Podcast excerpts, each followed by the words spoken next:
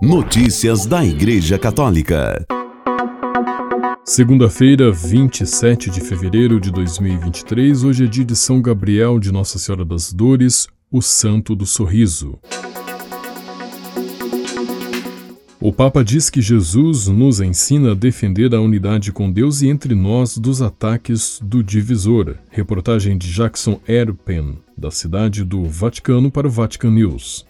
De quem e de que maneira o diabo separa os três poderosos venenos que usa para destruir a unidade com Deus e entre nós e o que fazer para vencer suas tentações insídias. Em síntese, foi o que o Papa propôs em sua reflexão neste primeiro domingo da Quaresma, antes da oração do Ângelus. O Evangelho de Mateus 4, 1 a 11, proposto pela liturgia do dia, apresenta Jesus no deserto sendo tentado pelo diabo. Francisco, dirigindo seus fiéis reunidos na Praça São Pedro, explica inicialmente que diabo significa divisor. Ele sempre quer criar divisão, e é o que se propõe a fazer em relação a Jesus. Mas pergunta o Papa de quem o diabo quer separar Jesus e de que maneira. Depois de ter recebido o batismo de João no Jordão, recorda Francisco, Jesus foi chamado pelo Pai, meu filho amado, e o Espírito Santo desceu sobre ele na forma de pomba. O Evangelho apresenta-nos assim as três pessoas divinas unidas no amor. E não só, o próprio Jesus dirá ter vindo ao mundo para nos tornar participantes da unidade que existe entre ele e o Pai.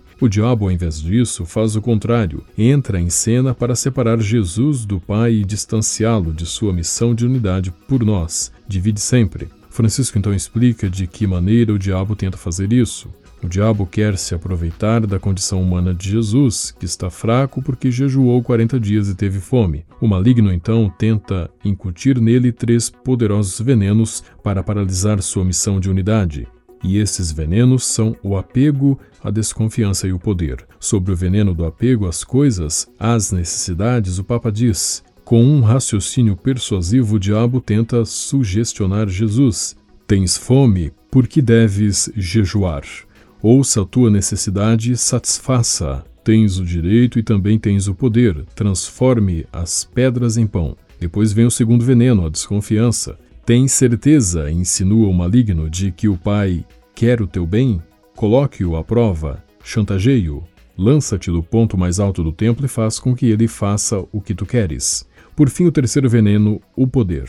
Tu não precisas do teu pai, por que esperar por seus dons? Siga os critérios do mundo, pegue tudo para si e serás poderoso. É terrível, exclama Francisco, chamando a atenção para o fato de que o diabo usa em relação a nós esses mesmos três poderosos venenos para nos separar de Deus e nos dividir como irmãos. O apego às coisas, a desconfiança e a sede de poder são três tentações difundidas e perigosas que o demônio usa para nos separar do Pai e não nos fazer sentir mais irmãos e irmãs entre nós, para levar-nos à solidão e ao desespero. Isso quer fazer o diabo, isso quer fazer a nós, levar-nos ao desespero.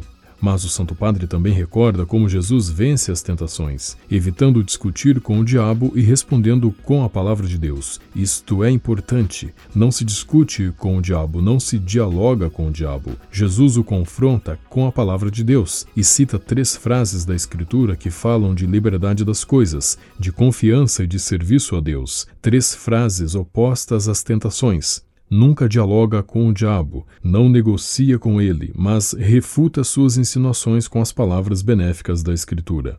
É um convite também para nós. Com o diabo não se discute, não se negocia, não se dialoga. Ele não é derrotado tratando com ele. É mais forte do que nós. O diabo o derrotamos opondo a ele com a fé a palavra divina. Deste modo, Jesus nos ensina a defender a unidade com Deus e entre nós dos ataques do divisor. A palavra divina, que é a resposta de Jesus à tentação do diabo. Como costuma fazer ao final de suas reflexões dominicais, Francisco propõe que nos perguntemos: que lugar a palavra de Deus ocupa na minha vida? Recorro à palavra de Deus em minhas lutas espirituais? Se tenho um vício ou tentação recorrente, por que, buscando ajuda, não procuro um versículo da palavra de Deus que responda a esse vício? Depois, quando vem a tentação, eu o recito, o rezo, confiando na graça de Cristo. Experimentemos fazer isso, nos ajudará nas tentações, porque entre as vozes que se agitam dentro de nós ressoará aquela benéfica da palavra de Deus. Que Maria, foi seu pedido ao concluir, que acolheu a palavra de Deus e com sua humildade derrotou a soberba do divisor, acompanhe-nos na luta espiritual da Quaresma. Notícias da Igreja Católica.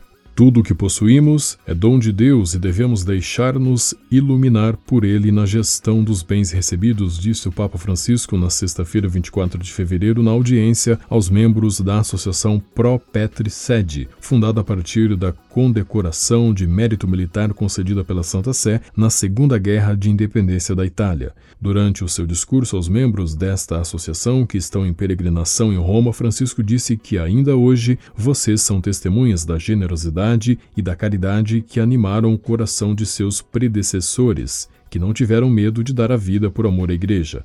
Hoje não é menos urgente o chamado a doar-se por amor aos irmãos. Muitos deles sofrem com a guerra, a violência, a exclusão, a pobreza material e espiritual, disse o Santo Padre. Notícias da Igreja Católica. No primeiro aniversário da guerra na Ucrânia, o padre ucraniano Jurij Blazejevski destacou que a fé do povo ucraniano e disse que ali, é Cristo quem vence, num conflito onde nascem santos e heróis. Na sexta-feira, 24 de fevereiro, fez um ano desde que o exército russo invadiu o território ucraniano. Foi o início de uma guerra cruel e sangrenta, na qual, segundo o padre ucraniano Juris, apesar das numerosas vítimas e da dor, permanece uma fé que move montanhas. Notícias da Igreja Católica.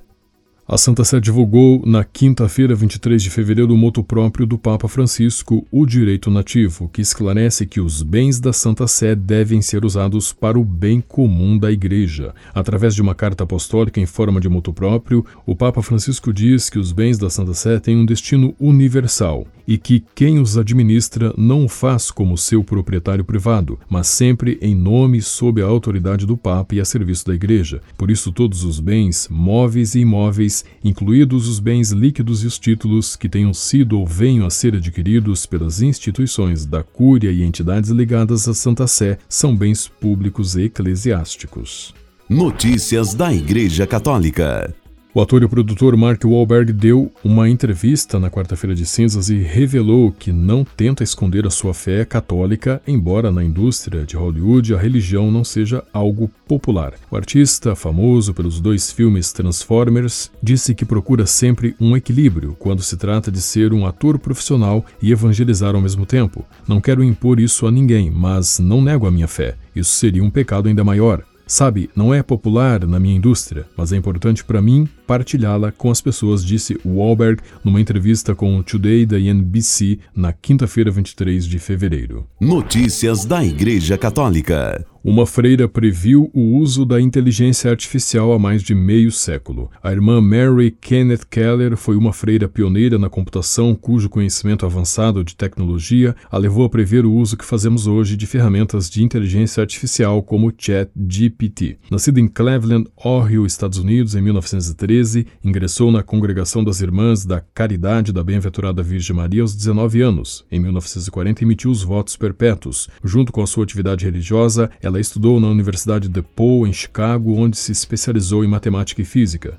Depois recebeu um PhD, um PhD da Universidade de Wisconsin por sua tese Inferência Indutiva dos Modelos Gerados pelo Computador. A freira se tornou a primeira mulher a ter doutorado em Ciências da Computação nos Estados Unidos. Junto com seus colegas John George Kemeny e Thomas Eugene Kurtz, ela criou uma linguagem de programação chamada BASIC, um código de instruções simbólicas de uso geral para principiantes. O objetivo da BASIC era tornar a programação mais fácil para alunos e professores que não eram especialistas em ciências, a professora e cientista Denise Guerrer diz em seu artigo Pioneering Women in Computer Science, mulher pioneira na computação científica, que a irmã Kenneth acreditava que estamos vivendo uma explosão de informação, entre outras coisas, e está claro que a informação é inútil se não estiver disponível. Com a colaboração das agências ACA e Vatican Media, você ouviu o Boletim de Notícias Católicas que volta amanhã. Notícias da Igreja Católica.